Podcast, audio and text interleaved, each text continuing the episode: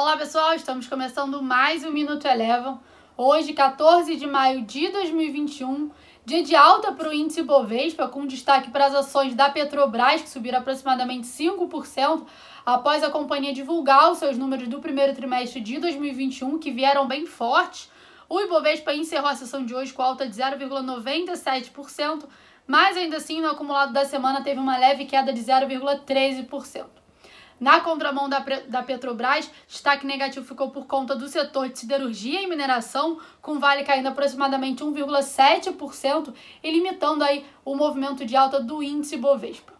O movimento de queda tanto da Vale quanto do setor de siderurgia e mineração está atrelado à forte desvalorização do minério de ferro após a China anunciar que não mediria esforços para controlar a forte valorização recente dos preços da commodity. Passando agora para as bolsas norte-americanas, por lá a gente também teve um dia positivo.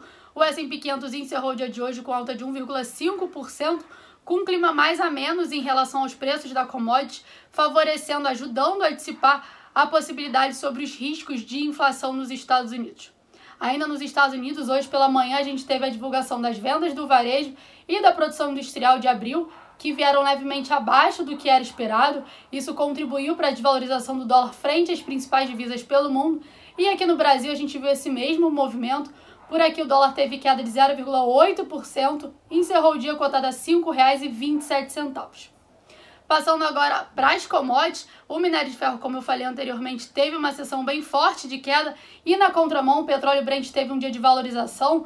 Vale lembrar que ele vinha de alguns pregões de baixa e hoje teve um movimento de recuperação. Petróleo Brent encerrou o dia com alta aproximada de 2,5%.